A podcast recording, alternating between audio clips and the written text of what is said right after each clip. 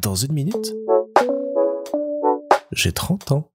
Salut Cette semaine, j'ai eu l'occasion de travailler sur un projet assez original et inattendu parce que c'est Louis qui me l'a proposé.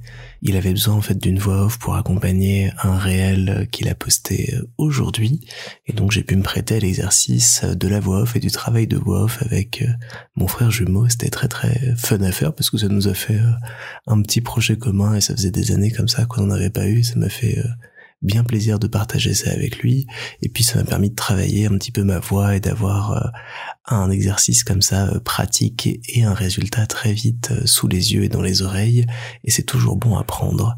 Parce que du coup, c'était pour accompagner une vidéo autour de la journée parce que du coup c'était une vidéo pour présenter la toute première réunion du Comité national de la résistance qui a eu lieu le 27 mai 1943. Et au tout début, quand j'ai reçu le texte et que j'ai fait une première version, j'étais un poil trop enjoué.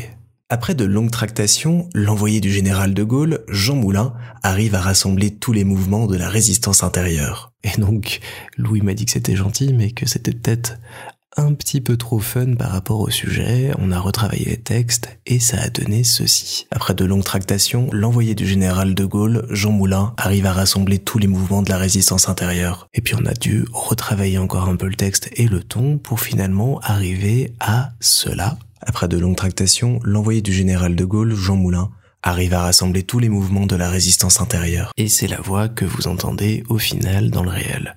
Donc très intéressant de partir euh, d'un texte, d'en faire une première interprétation et de voir après comment, en fonction des retours des personnes en face et du client qui était Louis dans ce cas-là, on a fait évoluer tout ça et on est arrivé à ce qu'il voulait.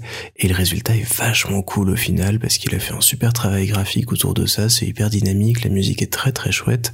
Et si vous avez une minute à passer sur Instagram euh, à découvrir le résultat, je vous mets le lien juste en dessous.